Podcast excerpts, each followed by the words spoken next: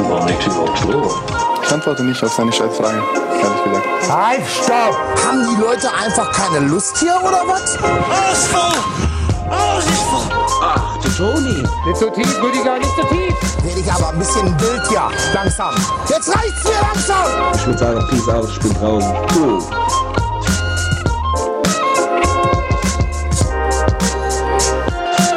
Hallo, Hey, wie geht's? ganz gut. Und dir? M oder W? M. Und du? CS? Fragezeichen? Das sind halt die guten alten Online-Bilderzeiten, ey. Wie oft das leider immer wieder dann irgendwie die Chatnachrichten waren. Ich weiß auch nicht, woran das lag, ey. Keine Ahnung. Ich glaube, das liegt an den Finnen, ehrlich gesagt. Haben wir viele Finn, Finn früher Finnen gespielt? sind kranke Schweine, ist wirklich Das so. glaube ich tatsächlich auch. Einfach weil es so oft dunkel ist bei denen, glaube ich. Ich glaube, gerade, ich meine, diese Sommergeschichte da, dann hast du da kurz irgendwie halt auch richtig Rambazamba, aber dann neun Monate einfach mehr oder weniger Dunkelheit, dann kannst du nur geisterkrank werden in der Birne, glaube ich. Ja, natürlich sind die alle maximal am Glas. So, was würde mit Mhm. uns passieren, wenn wir in Finnland wären? Man kriegt's ja jetzt hier so ein bisschen mit. Ich finde mal, der Oktober und November ist dann so die Zeit, wo man in Deutschland das Gefühl hat, okay, jetzt, jetzt sind wir Finn. Jetzt sind wir im Herzen alle Finn, weil es einfach ab 16 Uhr stockdunkel ist und du einfach gar nicht mehr klarkommst auf deinen Lebensalltag, Mann. Und dann stell dir mal vor, du wohnst irgendwo ganz im Norden in Finnland in so einer, weiß ich nicht, total unterkühlten Finca oder wo die Leute da leben und hast das halt so 280 Tage im Jahr, dass es einfach permanent dunkel ist. Natürlich wird man dann Freak. Also was soll man denn machen? Ich finde, die Finnen haben von mir persönlich kompletten Freifahrtschein für alles, was sie machen wollen. Ne? Ob die ans Glas gehen, ob sie alle Serienmörder werden. Ich kann es komplett verstehen und ich würde da auch niemandem ehrlicherweise böse sein. Sehe ich genauso, ja. Also die klassische skandinavische Finker wird jetzt auf jeden Fall auch in den Google-Trends sein, denke ich, nach der Episode. Und so kann das auf jeden Fall laufen. Ey, wie geht's dir? Komm. Wir haben uns auch ein bisschen länger nicht gesprochen. Du hast von unsere Chatlogs geleakt. Die waren jetzt auch, also da sieht man, glaube ich, auch, wie das Kommunikationsniveau bei uns im Durchschnitt auch ganz gerne mal aussieht über mehrere Tage. Von daher musst du mir mal ein Update geben, ey. Was mit deinem Leben passiert? Wie war die Arbeitswoche? Wie geht's dir, Mann? Boah, ey, keine Ahnung, ambivalent, habe ich glaube ich letztes Mal schon wieder gesagt. Und ich will jetzt wirklich Latein zurück auf die Landkarte holen. Das ist eine Sprache, die hat mehr verdient, als irgendwie so schäbig in der Schule zu versauern und allen Leuten auf den Sack zu gehen, weil man irgendwelche Konjugationen auswendig lernen muss. Von daher geht's mir ambivalent, Mann. Ich hatte eine richtig, eine richtig harte Woche, ganz ehrlich. Musste sehr viel arbeiten und sehr intensiv arbeiten. Deswegen war ich dann auch irgendwie gestern Abend richtig gut im Sack. So, aber heute natürlich Klassiker, ey, du kannst auspennen, du hast mal wirklich einen Tag, wo kein Wecker klingelt und dann ist natürlich der innere Organismus ein absoluter Wichser. Und was macht er mit dir? 7.30 Uhr sagt er, du wach doch mal auf. Also ich kann dir jetzt schon mal mitgeben, du bist weiterhin müde, du bist kein bisschen ausgeschlafen, aber als kleines Bonbon obendrauf lasse ich dich auch nicht mehr weiter pennen. Also schimmel einfach so von 7.30 Uhr bis 10 Uhr vollkommen unnötig im Bett rum und dann quält sich irgendwann hoch. So danke für gar nichts. Das ist einfach so ein Ding. Finde ich, finde ich wirklich unnötig. Finde ich evolutionär unnötig. Hat Darwin mal wieder einen Scheißjob gemacht. Also wieder so ein Thema, wo man, wo man mal sagen muss, das ganze Konzept, was er sich damals ausgearbeitet hat, hatte Lücken. So. Und an der Stelle, bei mir persönlich maximale Lücke. Was soll das? Also wieso ist es so, dass man immer ausschlafen könnte, körperlich, wenn man nicht kann, faktisch und andersrum? Warum ist es, macht keinen Sinn. Es macht einfach wirklich keinen Sinn und es macht mich wütend. Es macht mich wütend auf Charles Darwin. Ich glaube, ich, ich befürchte halt, dass es sehr viele Leute gibt, bei denen ist das einfach so. Die können das halt gut. Weil ich würde mal behaupten, so guter Schlafrhythmus, allgemeine gute Schlafqualität, du bist so eine 1 aus 10, vielleicht Safe. 0,5 und ich bin vielleicht maximal so eine 3. Also das ist bei Du bist mir auch richtig echt schlecht da drin, ja. Weil ey, mein Lotterleben ist halt vorbei. Seitdem ich Hundedaddy bin, geht das halt einfach nicht mehr. Also maximal, maximale Aufstehzeit ist halt wirklich 9 Uhr. Das kann halt, würde im Normalfall ja auch bedeuten, schwerst ausschlafen, aber natürlich beim guten alten Streamer-Lifestyle und allgemein bei meinem Lifestyle bedeutet das eher so sechseinhalb bis sieben Stunden vielleicht mal, wenn es bis neun geht. Und dann ganz gerne auch mal mit Unterbrechung in der Nacht und so. Ja, ey, das sind die ersten Vorbereitungen. Also ich bin für den wirklichen Daddy-Lifestyle auch jetzt langsam, glaube ich, schon ein bisschen vorbereitet. Aber es ist heftig, muss man auch dazu sagen. Wenn ich, ich glaube, ohne Scheiß, ein regulärer Job, 9 to 5, wäre kaum machbar für mich momentan. Das ist wirklich gut, dass ich so variable Arbeitszeiten habe und mir halt im Zweifel auch immer mal wieder Nap oder so am Nachmittag erlauben könnte. Das ist schon, das ist schon okay so. Aber ich, ich selbst nappen schaffe ich auch nicht, ey. Komme ich irgendwie nicht zu und ich, ich krieg's auch nicht mehr hin. Ich weiß nicht, Alter. Aber bist du grundsätzlich pro Nap? Weil bei mir ist das Ja, echt so ein Ding von, Fall. nein, Mann, bei mir, Doch. mich bringt das nicht nach vorne. Weil es ist doch das Klassiker-Szenario. Dann legst du dich meinetwegen um 16 Uhr, jetzt nicht unter der Woche logischerweise, aber am Wochenende, wenn du irgendwie nicht gut gepennt hast, dann legst du dich irgendwie Samstag 15, 16 Uhr, legst dich nochmal hin und döst so eine halbe Stunde weg. Und was passiert? Also, wenn du klug bist, stellst du den Wecker, weil, glaube ich, mehr als 20 Minuten schlafen soll man dann irgendwie nicht, weil dann ist es irgendwie Minusgeschäft insgesamt, keine Ahnung.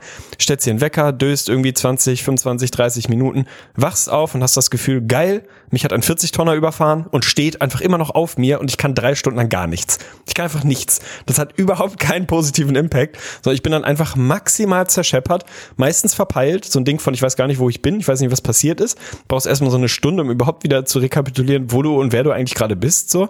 Und es bringt einfach gar nichts. Also ich bin absolut überzeugt davon, dieses Nachmittags-Nap-Ding, zumindest für mich, ist ein Minusgeschäft, ey, ganz ehrlich. Also ich bin der Meinung, wir brauchen einfach mehr Tools, weil das Ding ist ja, für mich war das ja auch so ein, so ein Blow Your Mind Moment. Ich glaube, wir haben da auch mal im Podcast drüber gesprochen. Es gab ja auch einmal diese eine Theorie oder so diesen Riesenartikel von diesem Geschäftsmann, der sein Konzept da vorgestellt hat, dass er irgendwie im Durchschnitt, glaube ich, vier Stunden schläft am Tag. Aber und dann immerhin so irgendwie 20 Minuten Dinger, ne? Nachts irgendwie zweieinhalb und dann und dann immer wieder sich dreimal am Tag einen Nap gönnt. Und so ist dann sein Schlafrhythmus und irgendwie wissenschaftlich belegt, erreicht er es genauso viel Tiefschlaf zu haben wie jemand, der sieben bis acht Stunden schläft und er fährt damit natürlich super als Ultra-Businessman. Und es ist ja halt auch wirklich so. Und das war, wie gesagt, für mich so ein Mindfuck-Moment, dass es ja einfach nur auf diesen scheiß Tiefschlaf ankommt.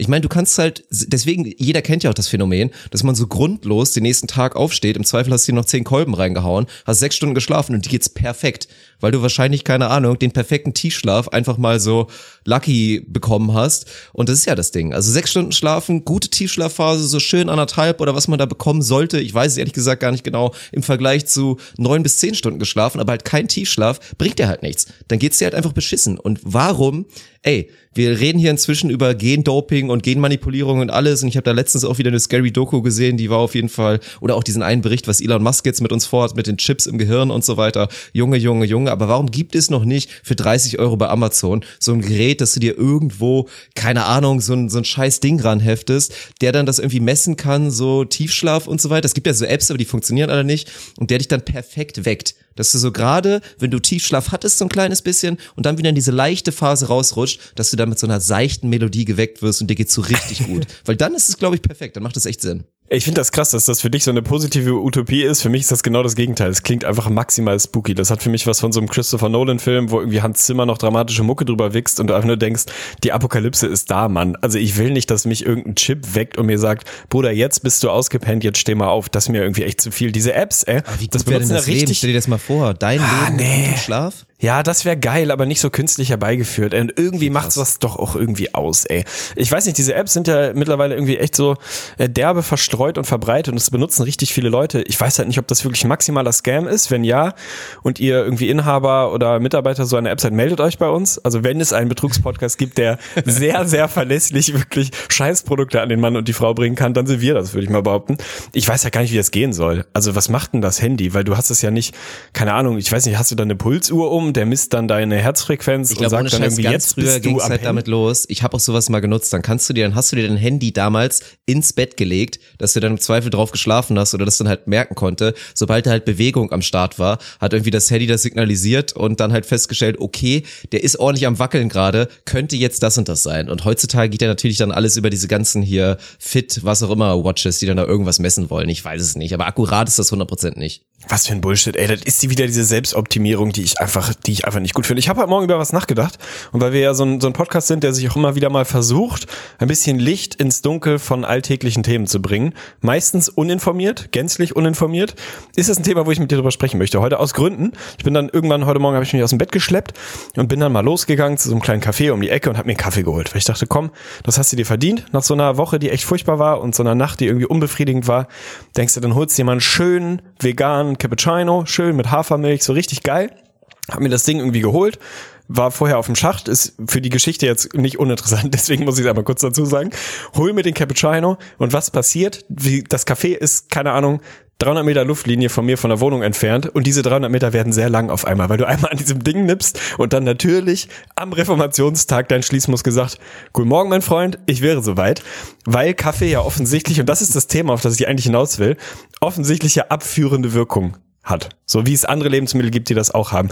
Und das ist ein Thema, was ich im Kern nicht verstehe. So, ne, das, das Paradebeispiel sind ja so Leinsamen. Also das sind, machen sich ja dann Leute irgendwie so aufs Müsli oder keine Ahnung was oder essen das halt, snacken das so weg, wenn du irgendwie Probleme hast, äh, auf den Schacht zu gehen, so.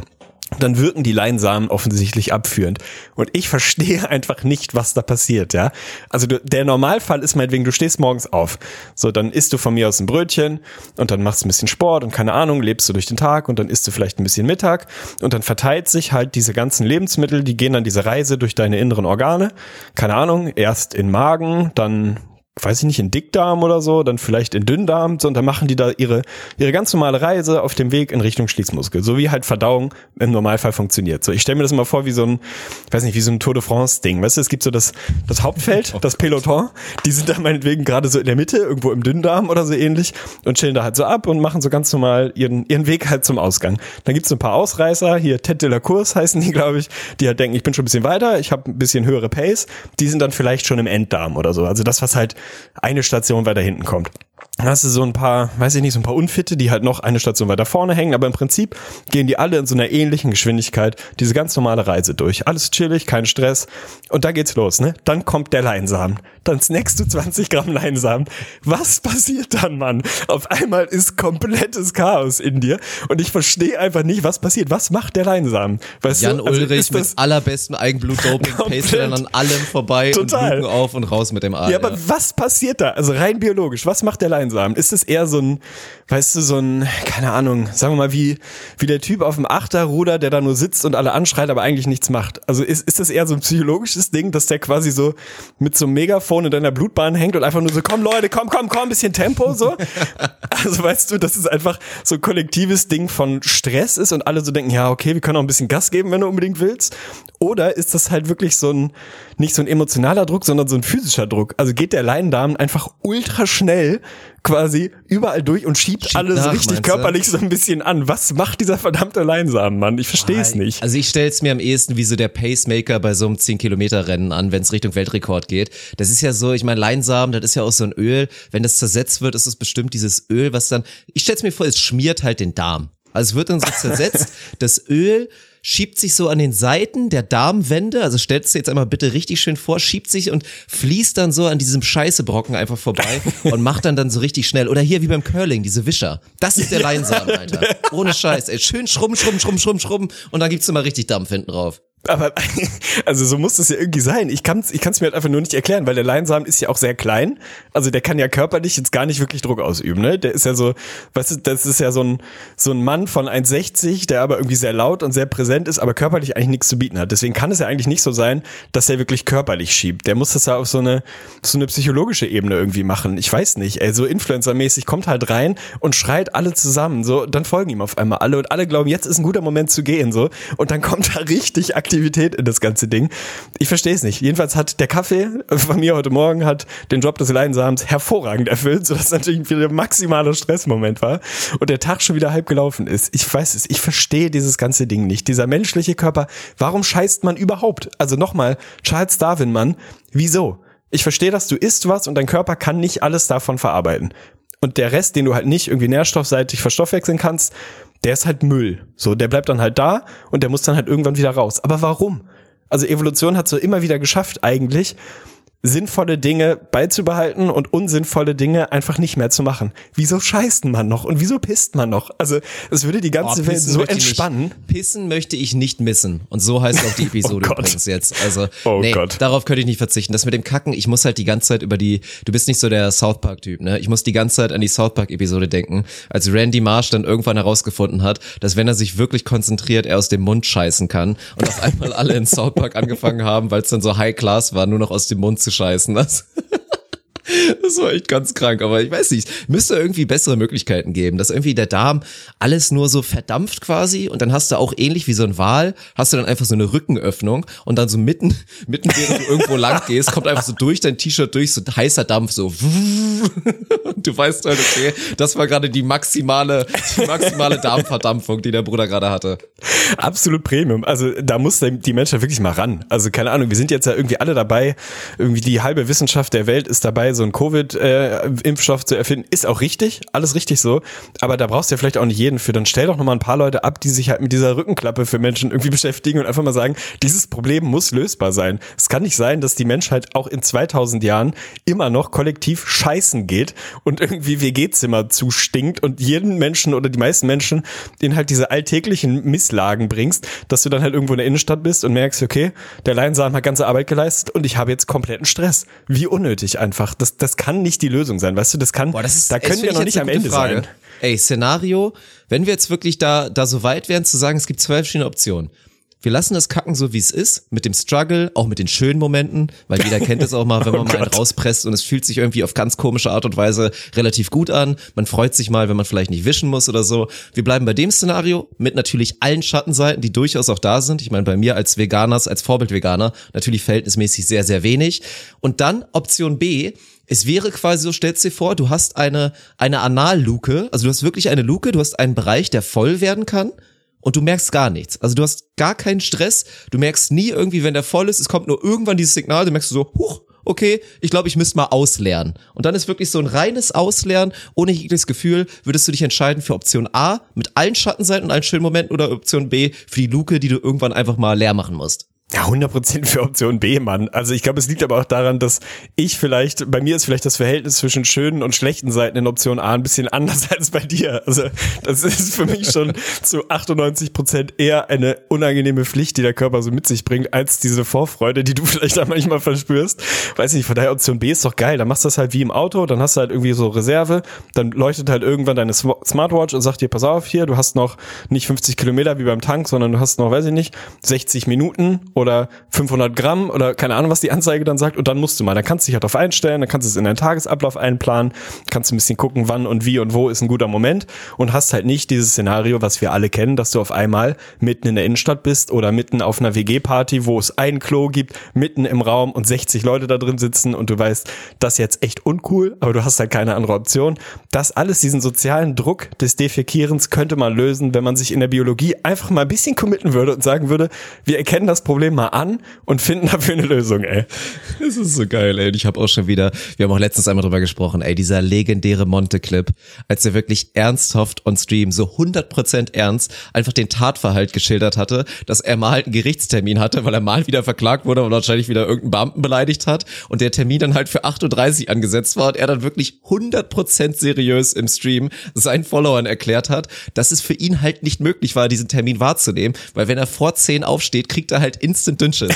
er kann es einfach nicht. Er kriegt Dünnschiss, wenn er vor 10 Uhr aufstehen muss. Und dann einfach diese Vorstellung, dass dann Professor Dr. Med Hermann Müller dann irgendwie an die, an die Staatsanwaltschaft Buxtehude schreibt, ey, mein Mandant hat da so eine gewisse Kondition, er kann vor 10 Uhr nicht aufstehen, wir müssen den Termin nach hinten schieben. Der kriegt sonst Dünnschiss. All solche Sachen könnte man lösen. Es würde wahrscheinlich sogar weniger, tatsächlich weniger Gefängnisaufenthalte geben von Leuten wie Monte, weil sie nicht irgendwie dreimal ihren Gerichtstermin versäumen würden, weil sie ein Problem haben, vor zehn irgendwie das Haus zu verlassen. Also ganz ehrlich, Biologen, ey, macht mal, kommt mal ein bisschen aus dem Quark, ey. Das kann echt irgendwie nicht alles sein. Ich finde, der Sachen, menschliche einfach Körper hat sich eh lange nicht verbessert. Also weißt Nein, du, und so ey, rein sind denn die ganzen Gadgets? Wo sind denn die ganzen Gadgets? Die wir, haben ja so eine, wir haben ja so natürliche Gadgets, wie jetzt so die Ananas, wenn es um auch gewisse Exkrete, Sekrete natürlich geht. Aber was ist denn mit so einfach einer, einer kleinen Pille, die halt einfach dafür sorgt, dass die Scheiße nicht mehr stinkt? Das muss doch möglich sein, oder nicht? Ja, äh, das meine ich ja, das kann ich mir nicht vorstellen. Also, dass, dass das nicht geht. Es muss doch diverse Sachen geben, die man einfach optimieren könnte, ohne dass man jetzt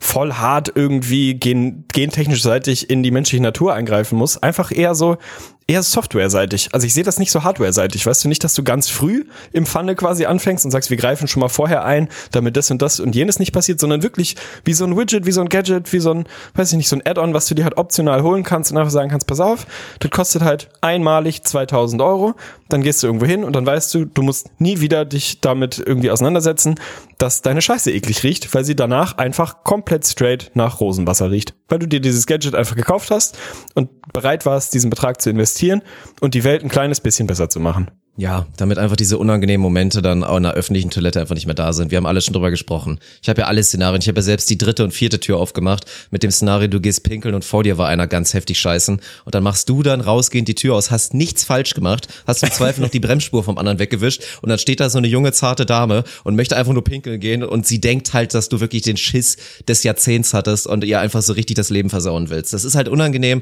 und lass uns bitte gemeinsam drum kümmern, dass wir das irgendwie verändern können. Bin ich dabei. Heute ist ein besonderer Tag, du. Also du hast es wahrscheinlich mitbekommen, weil Fäkaltag, Süden. so wie es bisher im Podcast, glaube ich, Thema ist. Müsste eigentlich sein.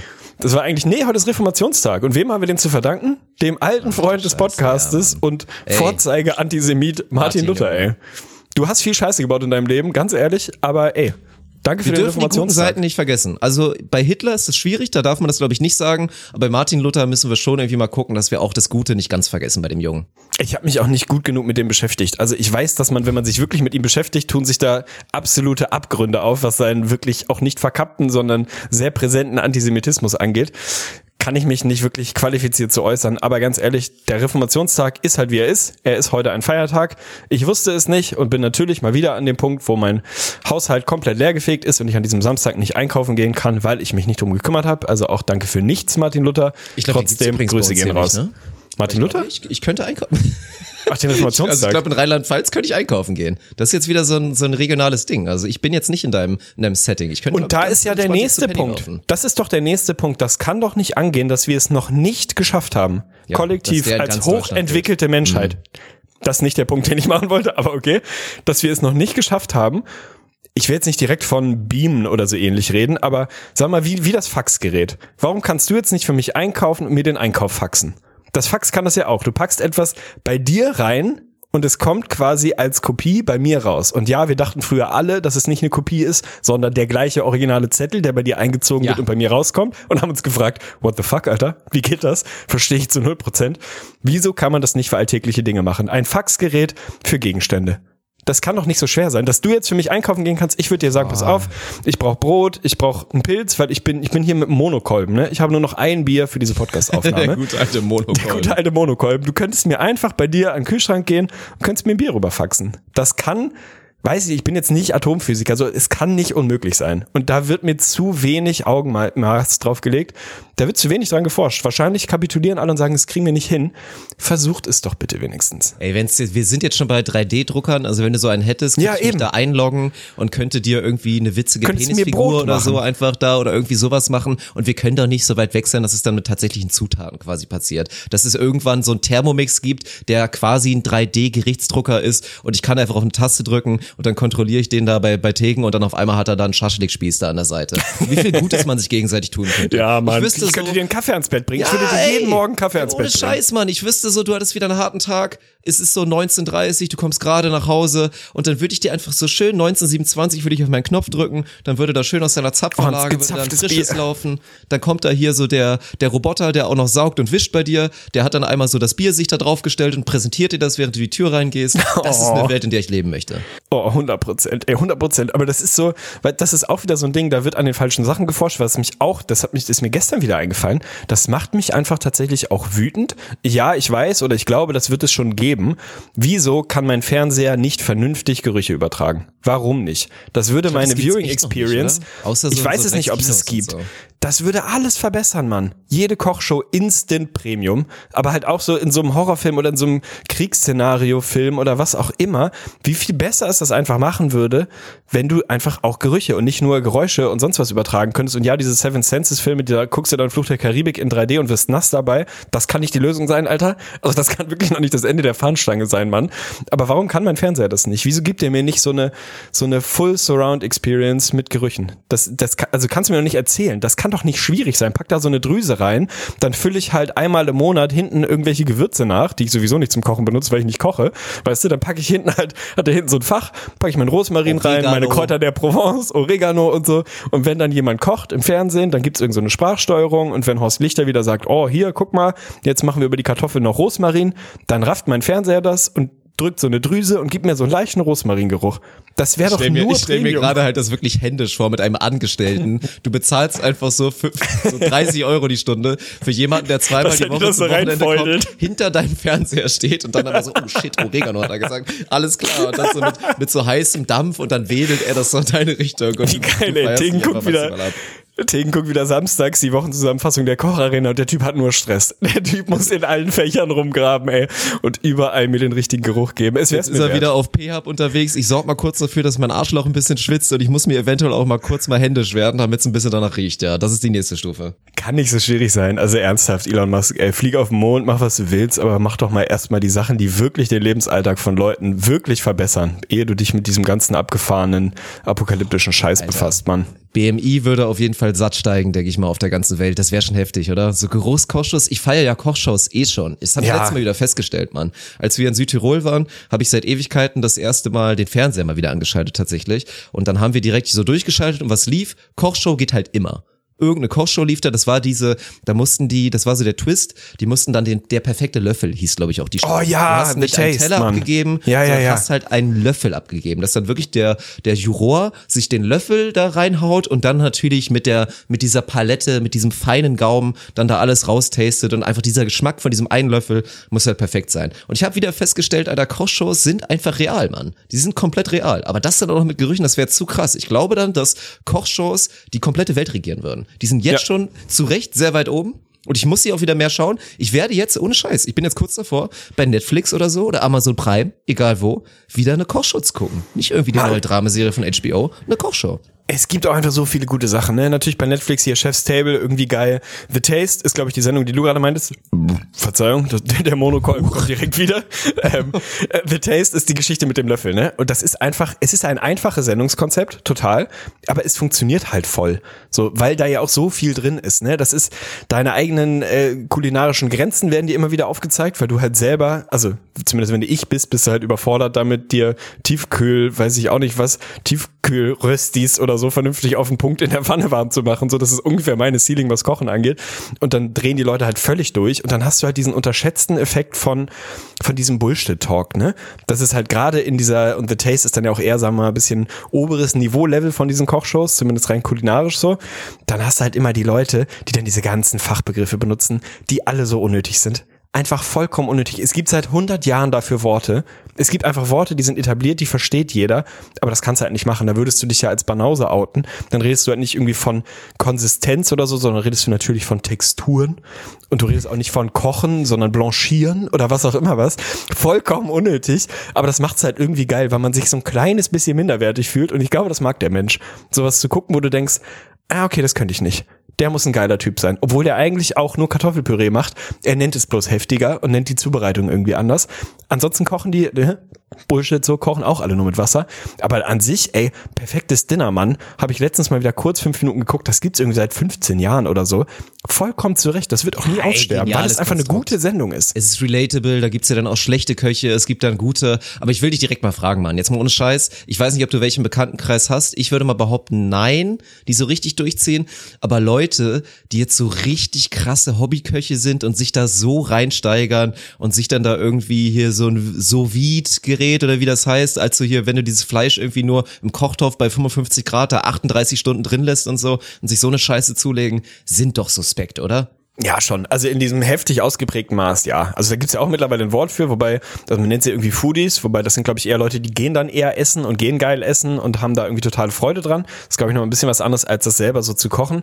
Aber du siehst es ja beim perfekten Dinner schon immer, da ist immer auch eine gehörige Portion Creep dabei. Also ich will niemandem sein, sein Hobby nehmen oder schlecht reden und jeder soll das machen, wie er lustig ist. Und wenn es dir irgendwie Spaß macht, ein Stück Fleisch einzulaminieren, das sechs Wochen lang irgendwo abzuhängen, um es dann bei 47,3 Grad mit einem Thermometer drin in irgendeinem 8000 Euro Gerät auf den Punkt zuzubereiten, ey, dann gib ihm, tut ja niemandem weh.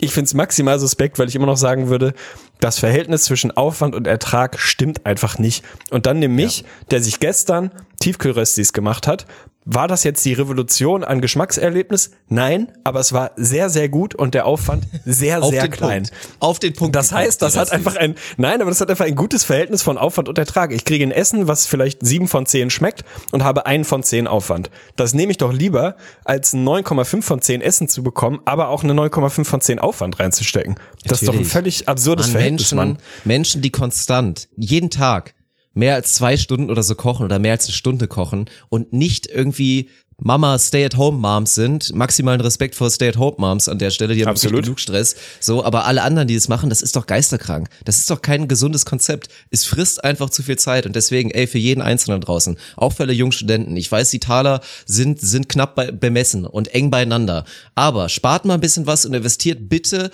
wirklich in einen guten Reiskocher und in einen guten Dampfgarer. Weil das ist einfach wirklich komplett geil. Am besten alles noch schön zeitgesteuert und dass du dann wirklich sagen kannst, okay, der Reis ist dann dann und dann fertig. Ich drücke jetzt einmal noch drauf, dann wird jetzt das Gemüse, was ich vielleicht vorher geschnitten habe, ist dann auch dann fertig und dann haust du dir halt ein Stück veganes Fleisch oder meinetwegen halt ein gutes Bio-Rind oder so einmal in die Pfanne und dann hast du ein geiles Essen und hattest wirklich quasi null Aufwand. Fünf Minuten. Und das ist einfach, das ist gut. Also bei mir führt es momentan tatsächlich auch dazu, dass ich viel zu viel mich einfach ernähre, also wirklich sehr, sehr, sehr einfach, gerade auch mit dem ganzen Streaming-Lifestyle, aber ja, dafür muss man Werbung machen, ey. Reiskocher und Dampfgarer sind einfach Ehre. Ja, und das ist halt auch wieder so ein Ding von, weißt du, das ist, ich mag das halt, glaube ich, weil es so das Liam Neeson des Essens ist, weißt du? Es ist so, es ist wenig Aufwand, es ist relativ leicht verträglich, macht dir halt ein Rösti, tut niemandem weh, ist keine Revolution, aber funktioniert. Also Rösti ist die Liam Neeson der Küche und ich möchte direkt eine Produktempfehlung hinterher schieben.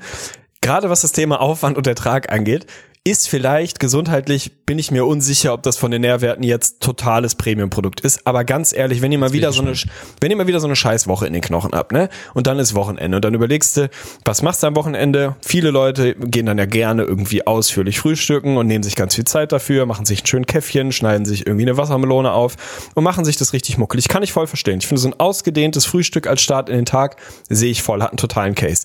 Was wollen die Leute dann häufig auf einmal, völlig aus dem Nichts auf einem Sonntag? Pancakes. Die Leute wollen Pancakes und wollen einfach Pfannkuchen. Und ja, Pfannkuchen kann man wahrscheinlich innerhalb von zehn Minuten, fünf Minuten so einen Teig selber machen, weil man einfach irgendwie Ja. Milch, Mehl und Ei vielleicht, keine Ahnung, irgendwas zusammenwürfelt und das aufschäumen lässt und dann halt Pfannkuchen macht. Ey, selbst den Part könnt ihr sparen. Kauft euch dieses verdammte Fertigpulver in der Plastikflasche, Mann. Das ist so ein geiles Produkt. Es ist wirklich so ein geiles Produkt. Das ist endlich mal ein Produkt, wo wirklich quasi kaum ein Unterschied zu schmecken ist, ob du diesen kleinen Teig selber machst oder ob du einfach dieses Pulver nimmst, mit Milch oder Sojamilch einmal aufschüttelst und das Ding direkt in die Pfanne jagst. Das ist einfach geil. Das Einzige, was mich daran ankotzt, aber da kann das Pulver nichts dafür, ist diese Scheiße, dass der erste Pfannkuchen halt 20 Minuten dauert. Das ist doch auch so ein Ding. Wieso dauert der erste 20 Minuten und alle danach so 8 Sekunden? Das heißt, es ist einfach 20 maximal nervig. Was hast ja, du für vielleicht nicht Pfanne, 20, aber sagen wir mal 10. Der erste dauert Was? 15 Mal so lange. Niemals. Doch, du heizt Mann. einfach die scheiß Pfanne vor, dann braucht jeder Pfannkuchen genauso lange. Nein, nein, nein, nein. Der erste braucht immer fünf bis zehnmal so lange wie die danach. Das heißt, du kommst immer in das Problem, dass du am Anfang mega Hunger hast, voll genervt bist, weil der erste ewig braucht. Dann ist der endlich fertig.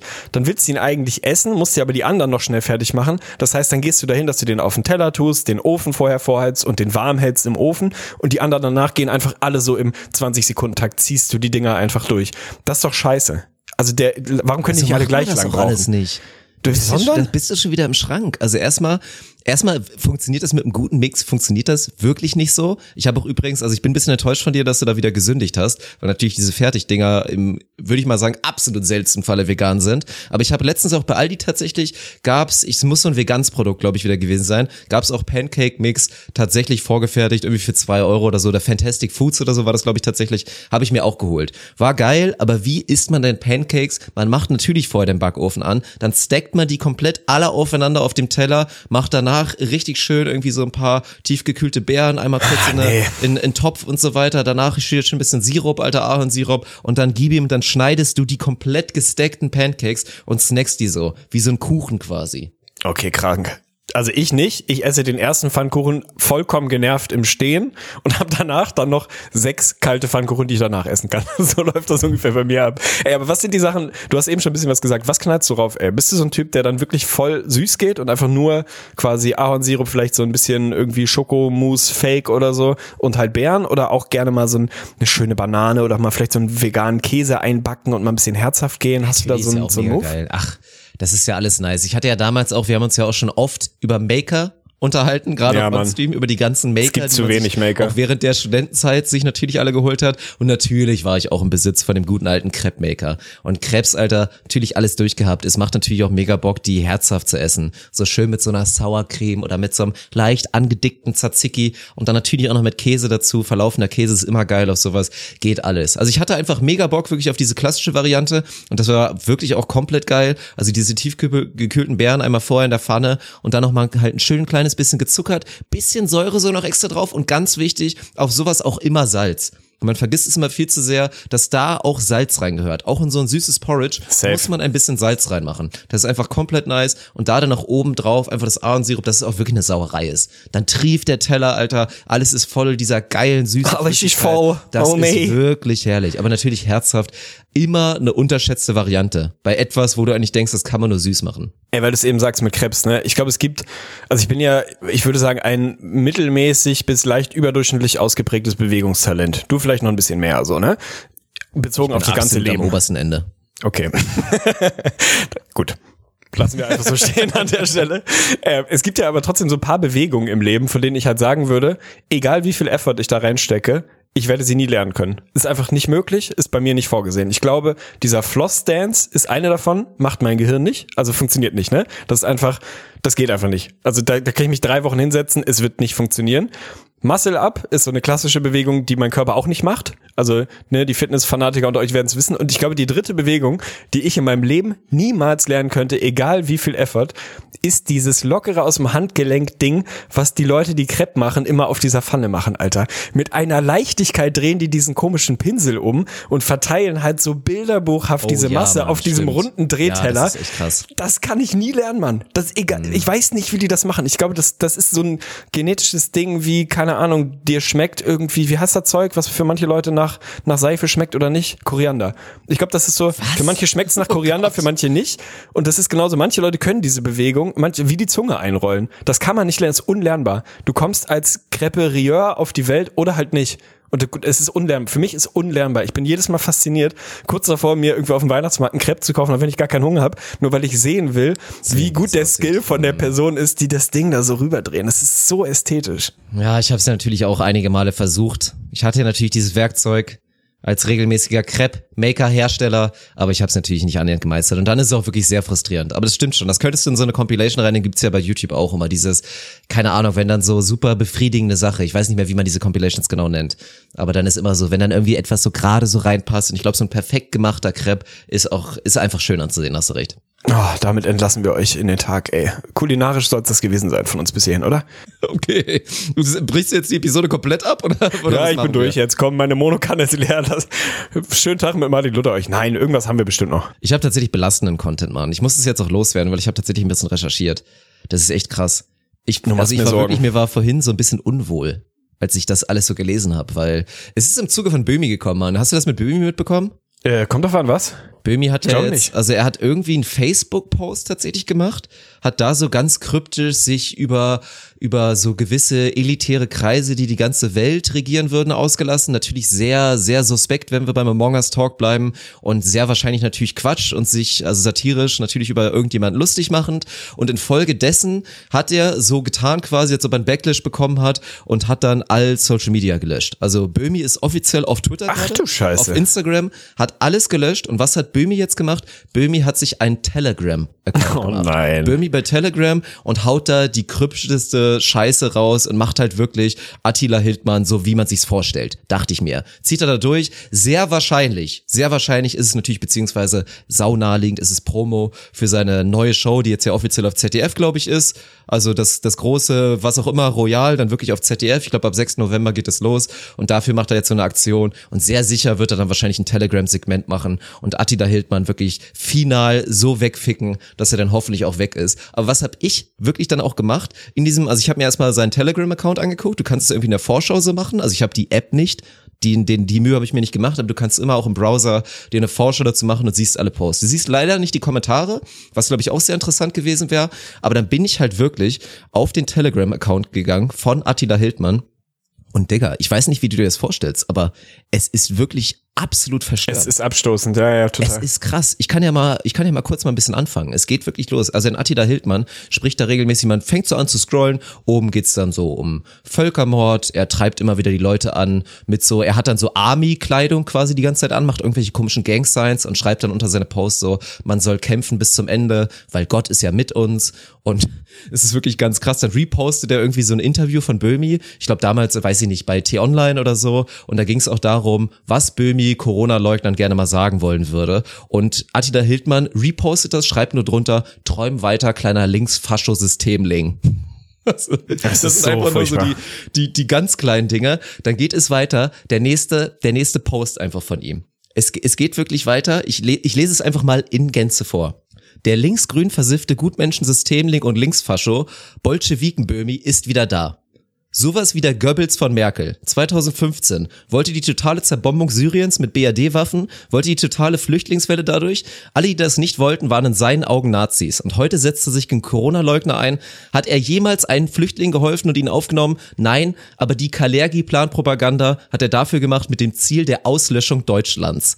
Auch ein kleiner Illuminat und Satanist, Pentagrammkette und hält sich ständig Augen zu. Böhmi, lass mal öffentlich reden, wo du es nicht schneiden kannst, traust dich nicht, weil du weißt, ich filetiere deinen Bolschewiken hintern verbal. Mach mal meine Medienmacht, kann dir verstaubten Antifa-Rentner die nötige Quote bringen, damit du wieder aus deiner Versenkung kommst. Es ist, ey, ohne Scheiß. Also das ist, ich bin damit überfordert, weil das ist so, auf der einen Ebene willst du drüber lachen, weil es einfach so absurd ist und dass du das Gefühl hast, das kann eigentlich nur maximale Satire sein. Du kannst nicht so verblendet sein, dass du auch nur ein Prozent von dem Scheiß wirklich ernsthaft ernst meint. Du weißt aber leider Gottes, und das ist dann die andere Seite, dass der Typ das ernst meint und dass er damit ja nicht alleine ist, so, ne? Keine Ahnung, wie viele zigtausend da mittlerweile in diesem Telegram-Kanal abhängen. Wahrscheinlich ist das mittlerweile borderline sechsstellig oder so. 100, ja, 110.000 sind es, glaube ich, aktuell. ist 110.000 einfach Abonnenten. furchtbar. Ich finde das wahnsinnig verstörend, weil du das Gefühl hast, dass du da absolut maximal machtlos bist. Also, ne, das ist ja, den, den kriegst du ja nie wieder eingefangen. Wie? Der ist nicht mehr zugänglich für irgendetwas, was sich Information oder Diskussion oder sonst was nennt. Der ist einfach lost. Der ist komplett lost, hat eine maximale Reichweite mittlerweile halt über Social Media und über so wegfallende Gatekeeper-Dinger. Jeder kann halt so und trifft da offensichtlich so einen Nährboden für mindestens mal 110.000 Leute. Da wird nicht jeder ein Fanatiker und Anhänger von ihm sein, aber die sind halt offensichtlich da drin und lassen das zumindest mal zu. Das ist doch nur krass, Mann. Und was da alles mit reingeworfen wird. Also es ist ja so, keine Ahnung, dann, dann driften die auf einmal irgendwie von fangen an an einem Startpunkt von, ich finde die Corona-Maßnahmen der Bundesregierung überzogen. Ich persönlich finde das nicht, finde aber, das ist ein Standpunkt, den sollte man vertreten dürfen. Gar kein Problem. Drei Wochen Ja, weiter Sehe ich genauso. drei Wochen weiter hängst du auf einmal bei so QAnon-Verschwörungstheorien von Leuten, die glauben, dass die komplette Welt von einer satanistischen Elite regiert wird, die Kinder entführt, foltert und umbringt, um dann deren Blut zu trinken, um da eine Verjüngungsdroge rauszukriegen. What the fuck, Alter? Was ist denn in diesen drei Wochen? Also macht's jetzt nicht an drei Wochen fest, aber wie kommt man denn von Punkt A zu Punkt B, Alter? Die sind einfach nicht miteinander verbunden eigentlich. Und das finde ich so krass, weil wo hört's denn dann auf, ne? Der Typ steht jetzt, Attila Hildmann, ey, steht dann da in irgendwelcher ultramilitaristischer Kleidung mit einem fetten MG bei sich im Keller und ruft halt zur Weltrevolution auf und im Prinzip darauf alles, was nicht seiner Gesinnung entspricht, im Subtext zumindest einfach abzuknallen, so. Weil kann er nicht angehen. So, das, warum sind, denken denn Leute anders als er und wieso werden wir denn alle unterdrückt? Wieso sagt uns keiner die eigentliche Wahrheit, weil ich ja der Einzige bin, der sie wirklich kennt? Also, what the fuck, man? Diese Eskalationsgeschwindigkeit finde ich einfach so krass, ey. Und dann nimmst du da Leute mit, die vielleicht im Kern eine andere Meinung haben als ich, aber das alles noch in so einem demokratischen Spektrum irgendwie, die sie gerne halt vertreten sollen, dann aber halt so völlig fehlgeleitet auf solchen Veranstaltungen landen und in solchen Telegram-Channels laden, wo du so denkst, äh, äh? Also ich habe da einfach so dieses, dieses Nick Young-Meme, alter, riesige Fragezeichen, wie kommt man von Punkt A zu Punkt B? Ja. Die sind nicht miteinander verbunden. Wie habt ihr das gemacht? Es ist so krass, Mann. Und auch ja, also by the way, es werden mit Sicherheit nicht, nicht viele wissen. Ich habe es natürlich auch nicht gewusst, ich muss es auch nachschlagen, aber der gute alte Kalergi-Plan, der Herr Kalergi, gilt wohl als Gründer der, der Pan-Europa-Union und war wohl so der erste, der in der Europäische Union angestrebt wurde. So Nazi-Deutschland hatte natürlich ein bisschen was dagegen und dann wird das dann, wird da immer wieder drüber gesprochen. So, dann wurde der Kalergi-Plan, wurde dann halt so ausgelegt von, ja, so Leuten wie Attila Hildmann und natürlich vorher schon, wäre der Plan, Deutsche mit Ausländern zu ersetzen. Und man spricht immer wieder von der New World Order und dass Corona und alles ja davon ablenkt, dass der Kalergi-Plan weiter durchgeführt wird. Ey, es geht immer weiter. Ich habe hier noch weitere Sachen für dich vorbereitet. Nächster Post. Er repostet irgendwas, weil China testet ja gerade die erste Corona-Impfung und dann ist da so ein Post, einfach so ein neutraler Post. Man sieht halt auf dem Bild, dass da chinesische Menschen anstehen, um diese Testimpfung zu bekommen. Attila Hildmann repostet das, schreibt dazu, Chinesen stehen schon Schlange für die Todesspritze, die die kommunistische Partei verteilt. Wenigstens kriegen sie dort einen Warnzettel ausgehändigt für die genveränderte RNA-Impfung, aber ohne Genveränderung keine Freiheit in der neuen Normalität. Ey, da, das ist wieder so ein Ding von, ne, was, was soll man denn dazu sagen? Und also weißt du, ich komme da immer auf dieses, auf dieses grundoptimistische Denken eigentlich zurück, dass ich im Kern glaube, dass die meisten Menschen nicht so verloren sind, dass man sie nicht wieder einfangen kann, so, ne? Bis zu einem bestimmten Punkt. Und diese Gruppe ist einfach vollkommen drüber. Die, die holst du nicht mehr ein. Also ich glaube, das ist so ein Ding, da kannst du machen, was du willst. Da kannst du in den Diskurs gehen, den kannst du irgendwie versuchen, Informationen zu vermitteln, da kannst du versuchen, das Gespräch zu suchen und dich weiß ich nicht, offen zu zeigen gegenüber Argumenten oder was auch immer, funktioniert ja alles nicht. Ist einfach alles komplett unmöglich. Das heißt, du musst einfach damit leben, dass du da x zig oder hunderttausend Leute an völligen Wahnsinn verloren hast. Also nicht an, keine Ahnung, ich bin nicht deiner Meinung und ich finde es irgendwie scheiße, dass wir gerade Gastro zumachen, sondern an den völligen Wahnsinn, die vollkommene Gestörtheit. Also, dass man diese ganze Absurdität dann auch nicht irgendwann mal sieht. So wie oft hat Attila Hildmann schon seine Countdowns gepostet, das New World Order jetzt dann, wann sollte das, das letzte Mal der Fall sein? Ich habe es wieder vergessen. Vor ein paar Monaten war ja Countdown. Was passiert? Ja, oh, nichts. Sehr, also hochgradig überraschend, dass da wirklich nichts passiert ist. So. Und keine Ahnung, weißt du, also das, was mich daran immer so derbe unruhig macht, ist dieses, dass sie halt anfangen an Punkten, die finde ich noch vertretbar oder diskutabel zumindest sind und dann ganz, ganz schnell viel zu weit abdriften, damit aber auch quasi anderen Leuten, die eigentlich an dem ersten Punkt standen, total die Legitimation nehmen, diesen Punkt zu vertreten weil es gar nicht mehr funktioniert. Weißt du, also kannst du hier hinstellen und sagen, ey, ich finde irgendwie, man sollte sich mal angucken, in was für, keine Ahnung, was für Geschäftsfeldern die Bill Gates Foundation investiert ist. Keine Ahnung, ist ja ein Punkt. Ich glaube nicht, dass das jetzt irgendwie wahnsinnig furchtbar ist. Ich weiß es aber auch nicht, habe mich nicht damit beschäftigt. Finde den Punkt kann man schon machen, zu sagen, sollte man sich mal angucken. Der investiert bestimmt auch in Geschäftsmodelle, die ein bisschen ungeil sind. Alles fair enough so. Aber dann von dem Punkt innerhalb von 30 Sekunden so in the blink of an eye dazu zu kommen, dass der Mann uns irgendwelche, keine Ahnung, gentechnisch verändernden Chips implantieren will, ist halt so, hä, was denn dazwischen, Alter? Also so, wo kommt denn das eine zum anderen, ne? Das ist so, ey, das geht mir zu schnell. Also die Geschwindigkeit ist einfach zu krass und du verlierst die Leute halt, die du vielleicht an dem ersten Punkt wirklich noch mit einer inhaltlichen Diskussion abholen könntest, da könnte man sagen, okay, dann lass doch alle mal gemeinsam hinsetzen und uns mal wirklich angucken, was da los ist, faktenbasiert, keine Ahnung was, würde ja vielleicht noch funktionieren. Funktioniert nicht mehr an dem Punkt, wo die schon im Prinzip ihre Meinung verfestigt haben, dass Bill Gates im Prinzip die große Weltverschwörung mitgestaltet und uns alle irgendwie einen Chip implantieren will, dann ist halt schon zu spät. Also dann sind die, glaube ich, weißt du, dann haben die so einen Punkt, an einer Stelle überschritten, der sich dann auch auf andere Themen überträgt, dann, dann sind sie lost. So, das ist einfach, da kommst du nicht mehr zurück. Das ist so ein bisschen Point of No Return mäßig. Und das, ey, mich beklemmt das, Alter. Ich finde das echt trist. Ja, es, also es ist beklemmt. Ich meine, natürlich, es gibt immer geisterkranke Idioten und ich meine, belastet mich das irgendwie, dass jetzt halt Attila Hildmann verloren ist und wahrscheinlich ein ganz verrücktes Leben führen wird für so für den für den Rest, bis er halt irgendwann weg ist. So, nö, natürlich gar nicht. Aber was auf jeden Fall erschreckend ist, dass es eine Bewegung ist. Das kann man auch nicht wegdenken. Und auch wenn sich im Zuge von Telegram, ich meine, natürlich überall Postillon und so, es wird sich drüber lustig gemacht und natürlich wird auch überall immer geschrieben, haha, 90 Prozent deiner Abonnenten sind doch alles nur Leute, die sich drüber lustig machen wollen. Nein, natürlich nicht. Es ist natürlich nur der gering, verschwindend geringe Anteil, die irgendwie Attila Hildmann auf Telegram abonnieren, um sich halt drüber lustig machen zu können und irgendwie in the loop zu bleiben. Aber die Zahlen werden einfach größer. Und es ist wirklich heftig, weil du siehst natürlich auch immer wieder dann einen Ankündigungspost, wer wird morgen den Marsch in Berlin leiten, Erster Elfter, schön. Attila Hildmann natürlich. Macht Schwerwerbung dafür. Komm, wir müssen rausgehen. Laut, also natürlich Marschroute lautet, Feierabend, der zweite Lockdown findet nicht statt. Dann hat er auch noch mal kurz ein Video geteilt bei YouTube. Nürnberg Spontan-Demo nennt sich das. Ich werde es vielleicht mal verlinken. Ey, schockierend. Also dann läuft da einfach so ein kleiner Mob durch die, durch die Innenstadt Nürnbergs mit Parolen, Masken ab, Masken ab, lasst unsere Kinder Kinder sein. Und noch schockierender fast darunter, die YouTube-Kommentare, Alter. Die Kommentare von den Leuten. Ein Kommentar. Klasse, Gesundheit fordert Tote. Sie werden das Volk zu spüren bekommen. Nächster Kommentar. Macht es alle. So viel Polizei gibt es gar nicht, um das aufzuhalten. Nächster Kommentar. Ihr seid herrlich, so muss das sein. Nächster Kommentar. Bei der nächsten Wende darf diesmal nichts ungesühnt bleiben. Wie können einige dieser Ordnungshüter überhaupt noch in den Spiegel schauen?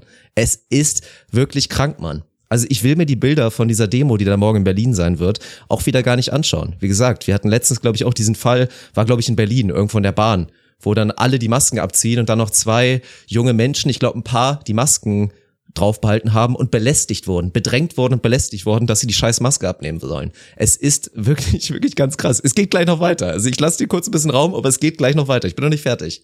Ich fürchte das, dass du noch nicht fertig bist und das kann man im Zweifel noch ein paar Wochen lang durchziehen, leider Gottes, weil es da so viele Absurditäten gibt. Ich finde halt, der Punkt, an dem es wirklich dann auch nicht mehr nur über Satire und wir machen uns drüber lustig irgendwie funktioniert, dass das, keine Ahnung, der Postillon, das ist deren Geschäftsmodell, finde ich auch richtig und ist ja auch ein gängiges Stilmittel, dass man sagt, es gibt Dinge, die sind so furchtbar, ohne Humor halte ich die nicht aus, also gehe ich dann diesen Weg, kann ich komplett nachvollziehen, so. Aber was ich halt wirklich verstörend finde, ist, dass es halt nicht mehr nur noch dabei bleibt, irgendwelche, keine Ahnung, Verstrahlten, die man halt abhakt als gut. Da gibt's halt mal ein paar Leute, die auf einer Demo stehen und irgendwie völlig verwirrt sind. Oder es gibt halt Telegram, Telegram-Channel und YouTube-Kommentare und irgendwie digitale Spaces, wo Leute irgendwie komplett lost sind. Das ist traurig genug, aber da kannst du ja im Zweifel noch sagen, ja gut, so, dann ist es so, es tut uns jetzt im Alltag noch nicht weh, aber über den Punkt sind wir schon seit Monaten, wenn nicht gar Jahren halt vollkommen hinweg. So, du bist halt da angekommen, dass es faktisch Todeslisten von Leuten gibt, die diese Leute als riesen Anführungsstriche links-grün-Faschisten bezeichnen, wo du denkst, dieses Wort ist, schon sowas von dumm und disqualifizierend. Was, was soll's? Und diese Todeslisten sind ja kein Spaß mehr. Also in Anführungsstrichen, es war auch nie Spaß, aber wir sind ja über den Punkt hinaus, dass sowas einfach nur irgendwo im digitalen Raum stattfindet, sonst passiert ja. Also ich meine, keine Ahnung, wie lange ist es her? War es? April oder so?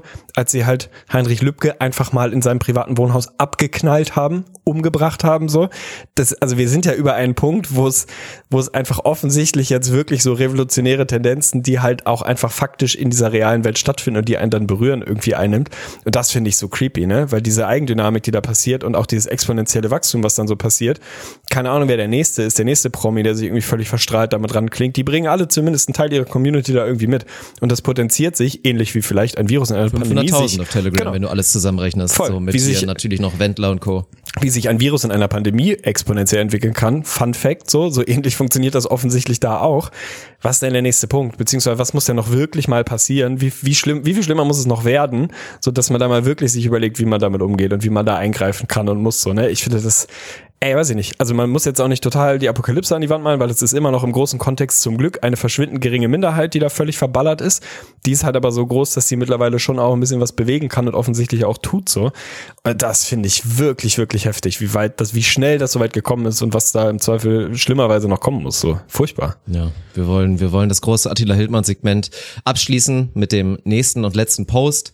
Ein Bild mit einem Text. Er schreibt nur darunter, die Wahrheit über die genveränderte RNA-Impfung. Schick diese Nachricht an alle deine Kontakte und warne sie vor großem Unheil. Los geht's. Der satanische NWO-Kommunist koppelt die komplette deutsche Wirtschaft, die Demokratie und Versammlungsrecht, Bewegungs- und Reisefreiheit und körperliche Unversehrtheit und den Schutz der Alten und Kinder an einen dubiosen genveränderten RNA-Impfstoff gegen ein angebliches Coronavirus, was bis dato noch nie isoliert werden konnte. Es gibt also nicht einmal einen Virusnachweis. Aber es soll jetzt im Schnelldurchlauf ein Impfstoff für eben diesen angeblichen Virus zugelassen werden und die Tierquäler Pharma-Mafia wurde von ihrer Haftung für Schäden im Juli 2020 befreit. Die ersten Testpersonen bekommen Rückenmarksentzündung oder sterben. Es wurde noch nie ein RNA-Impfstoff zugelassen und selbst bei herkömmlichen Impfstoffen dauert die Testphase fünf bis zehn Jahre. Der NWO-Bolschewist will nur eins. Völkermord an 50 Millionen Deutschen und sieben Milliarden Menschen weltweit über genveränderte Impfungen. Das ist sein einziges Motiv. Die Vollendung des Kaufmann-Plans von 1941. Corona ist ein satanischer Eugenikplan zur Auslöschung der Menschheit. Glaubt keiner ihrer Lügen, denn sie sind tödlich wie ihr Genimpfstoff.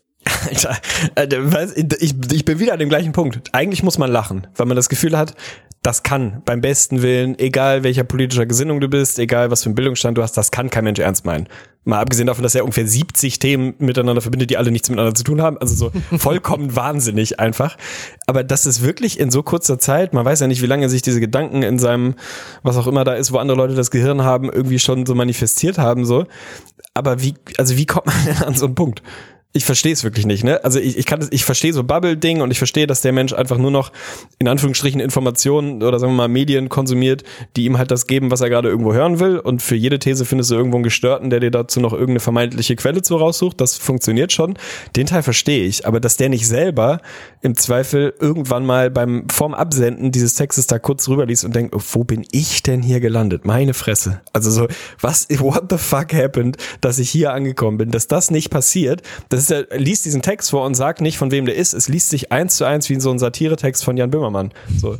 es ist aber leider Gottes nicht so, sondern es ist Realität. Und das finde ich einfach absolut krass, dass das ein Ja, realer ist Mensch ist, der denkt, dass das stimmt, was da steht. Das ist, das und macht das wird hunderttausende Menschen erreichen. Und natürlich sind hoffentlich genug davon so rational, dass sie es abwägen können, vielleicht ein, zwei Punkte irgendwie auch in sich drin haben, aber insgesamt natürlich feststellen, dass das, ja, dass man das so auf jeden Fall bitte nicht einfach in sich aufnehmen kann als, als neues Credo. Aber ey, das ist auf jeden Fall belastend. Und dann, ich meine, diese Reposts und dann die Meinung dazu, klar, oft ist es vielleicht auch ein bisschen bewusst übertrieben, weil du bist ja eine Bewegung, du willst für Alarm sorgen, du willst für Lärm sorgen, aber auch einfach so ein alleinstehender Post, eingekesselt und bald beginnt das Abschlachten durch Genimpfung, Hunger und Bürgerkrieg, aber ist ja alles nur zum Schutz vor dem Killer-Virus mit 0,0%iger Sterblichkeitsrate. Also Attila Hildmann, what the fuck, ey. Und es ist wirklich krass, weil auch auf dieser Seite bei ihm, das hat Züge von jetzt wirklich Nazi-Websites, wo dann es eine Blacklist gibt mit Personendaten und Bildern irgendwie von Antifa-Leuten,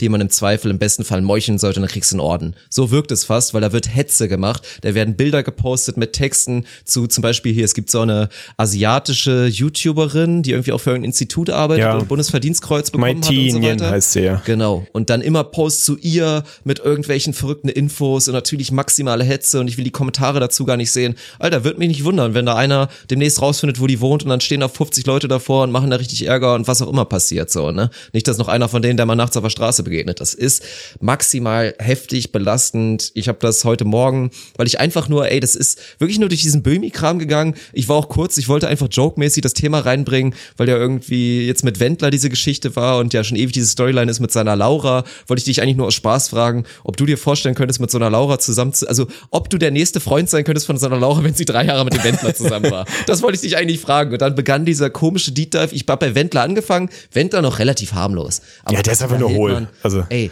das ist krass, Mann. Und das ist, ey, ich weiß, Meinungsfreiheit und so ist alles super, aber boah, man ertappt sich dabei zu denken, Junge, kann mal bitte einer diesen Mann in die Psychiatrie bringen oder vielleicht auch einfach dann doch mal einsperren oder so. Soll man nicht machen, aber meine Fresse, ey, das ist wirklich krass. Ja, das ist halt das Ding so, ne? Man ertappt sich halt schon dabei, dass man einfach denkt, das ist, das kann es irgendwie nicht sein, so. Und ich, also was ich spannend finde, weil, ey, jetzt könnte man ja auch sagen, und das wahrscheinlich wird der eine oder andere auch denken, so jetzt haben wir in Anführungsstrichen dem Menschen und seinen Thesen noch so Exposure gegeben, weil das ist ja auch immer noch so ein Ding, so ein Argument, was gerne kommt von, ja, dann zitier die Leute doch nicht, gib ihnen nicht noch mehr Reichweite, als sie eh schon haben.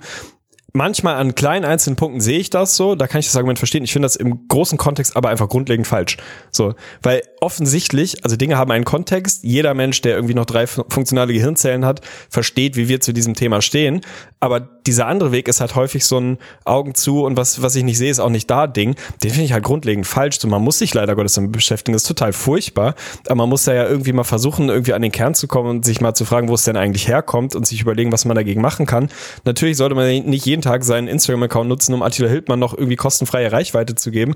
Selbst wenn du es nicht machst, es ist dadurch nicht weg. So, ne? Und ich glaube, wenn man das in Maßen macht und sich damit inhaltlich auseinandersetzt und irgendwie mal versucht, da auf den Grund zu kommen, da macht das halt total viel Sinn. Also ich verstehe dieses Argument immer so im Kern so ein bisschen, aber meistens auch irgendwie nicht. Ich finde das immer nicht so richtig zu Ende gedacht. So dieses, ja, jetzt geht Böhmi, aber Attila Hildmann eine Plattform.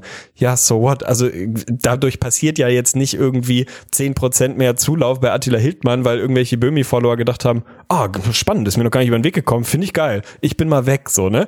Also das ist halt so, so eine Kernangst, die da so mitschwingt, die ist halt einfach nicht da. Ich bin derbe gespannt, was der Mann da jetzt macht, so, ne? Weil Böhmi ja schon jemand ist, der, sagen wir mal, auch über Hoffentlich so ein seinen krankes Exposed-Video Voll. ich weiß ja nicht, ob es was bringt. Durchziehen. So, und ich finde es krass. Also, ich meine, er hat das ja Die- schon mal die- gemacht. Die Folger, die hier, die Volklinge von Attila Hildmann wirst du im Zweifel eh nicht erreichen. Die sind verloren. Aber es ist ja, ey, ich habe jetzt, ich habe das jetzt, ich bin da, diesen Deep Dive habe ich da, das ist kein Deep Dive, ich habe da diesen Tauchgang, diesen kurzen Tauchgang gemacht.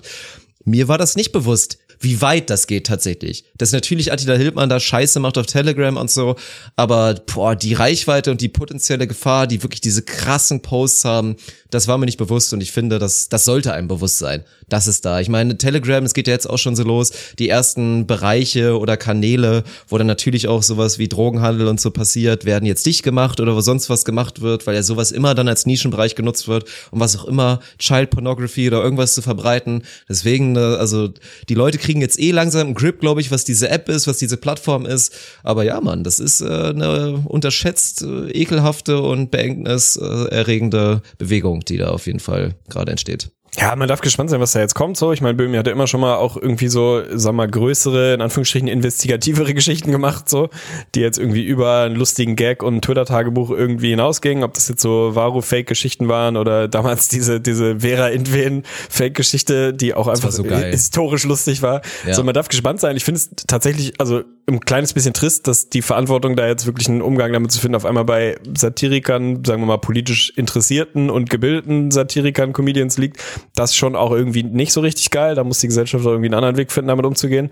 Man kann das jetzt nicht abwälzen auf einen reichweitenstarken Jan Böhmermann, der sich jetzt um sowas kümmern soll. Keine Ahnung, was da jetzt kommt. Vielleicht ist es einfach so super smarte Promo für seine neue Sendung. Kann auch sein. Ey, aber es ist, es ist so ein Ding, was einfach, ey, was beklemmend ist und womit man sich auseinandersetzen muss und wo man nicht die Augen vor verschließen darf, glaube ich. So, und es ist nicht damit Safe. getan, irgendwie einfach zu sagen, ja gut, da sind halt so ein paar Verstrahlte, angeführt von Attila Hildmann und Xavier Naidu, die sich irgendwie austauschen und ein bisschen Bullshit-Informationen verbreiten. Über den Punkt ist man halt weit, weit, weit hinaus und es ist jetzt eher so, dass es eine ehrliche Bedrohung für viele, viele Leute sein kann, um die man sich irgendwie kümmern muss und sich mal damit auseinandersetzen muss, wie man diese völlig verwirrten, verstrahlten, hochgefährliche Menschen wieder einfangen kann oder wenn man sie nicht wieder einfangen kann, was man dann halt dann dagegen machen kann oder vielleicht verhindern kann, dass Leute so weit abdriften. Ey, es ist auf jeden Fall, wir hätten die Folge andersrum aufbauen sollen. Wir hätten erst mit diesem Deep Talk anfangen sollen und dann über Scheiße reden, dann wäre ich mit dem Upper hier rausgegangen. Jetzt ist mein Samstag auf jeden Fall im geschafft. Man Eimer. muss es leider mal so machen. Ja, Sonst fair. versaut man sich ja den potenziellen Shit-Talk, im wahrsten Sinne des Wortes in dem Fall. Von daher, ja, es war heute mal wieder selektive Wilde Seriosität. Auf jeden Fall. Leider mit einem Downer beendet, aber so ist es manchmal. Von daher, nehmt es mit, guckt vielleicht mal vorbei. Also hier, äh, schaut mal bitte vorbei bei meinem guten Freund Attila Hildmann auf Telegram. Oh er ist Gott. in der Beschreibung verlinkt. Daumen nach oben, macht die Glocke an.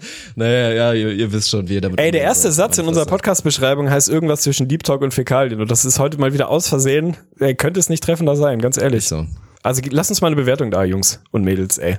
Es läuft gut. Wir haben fast 350 Bewertungen. Ja, ich würde mich freuen, wenn da noch ein paar eine- Du dazu musst doch mal kommen. wieder eine vorlesen dann. Irgendwann. Ja, ich kann Nächste nächstes Mal mal wieder. Die, die nächste gute lese ich mal wieder vor. Das machen wir.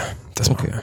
Gut. Guti. Ey, und ich will noch was plagen, weil du wirst es Oh, wahrscheinlich ich muss nicht auch noch machen. was plagen. Ah, okay, ich wollte was für dich plagen eigentlich. Ja, dann meinen wir das, dann meinen wir dasselbe, glaube ich, wahrscheinlich. Aber ja, das muss man echt noch plagen. Okay, dann plag du. Plag du für dich. Dann kannst du deinen Narzissmus auch noch ein bisschen ausleben. Ich finde es gut. Ich freue mich drauf. Nein, aber ey, alle sportinteressierten Menschen, und es sind ja mit Sicherheit noch eine ehemalige EGVS-Hörer mit dabei, RIP an der Stelle. Rip in aber peace. Sportinteressierte Menschen sollten morgen Abend wirklich mal bei Twitch vorbeischauen und sich den Abend mal blocken. Ich meine, es ist ja jetzt eh der, der Warmmachabend für den danach kommenden Lockdown ab Montag und von daher gewöhnt euch dran, abends einfach nicht mehr rauszugehen. Von daher Schaut einfach bei Twitch vorbei. Ich werde es natürlich verlinken. Twitch TV slash Chops4 auf dem Kanal, wo ja hier schon die Beachliga und so da gemacht wurde und ich natürlich äh, sehr mitgewirkt habe, wird veröffentlicht die öffentliche Premiere von der Sportdokumenta von der Sportdokumentation von meinem Film quasi Mission Mannheim. Damals habe ich das Pokalfinale aus der Sicht von den Powervolleys Düren begleitet und ja, Mann, das war mit Abstand das seriöseste Projekt, was ich jemals gemacht habe. Vielleicht das erste seriöse Projekt in meiner Karriere in Anführungsstrichen. Und das lohnt sich einfach mal vorbeizuschauen. Ich würde mich freuen, wenn natürlich die Premiere einfach viele Menschen sehen, wenn viele daran Spaß haben. Und ja, es ist eine einmalige Sache, weil nur da wird sie kostenfrei zu sehen sein. Es wird auch kein Wort geben, also ihr müsst live dabei sein. Von daher 20 Uhr, wenn ihr Zeit habt, morgen Sonntagabend. Verschiebt den Tatort, falls einer, falls einer läuft. Den kann man im Nachhinein anschauen. Die Premiere nicht, weil danach muss man dafür löhnen. Also ja, kommt auf jeden Fall gerne vorbei, sagt mir Moin. Da wird man mich auf jeden Fall auch sehen. Ich werde das Ganze natürlich vorher einleiten mit Olaf wahrscheinlich. Würde mich freuen.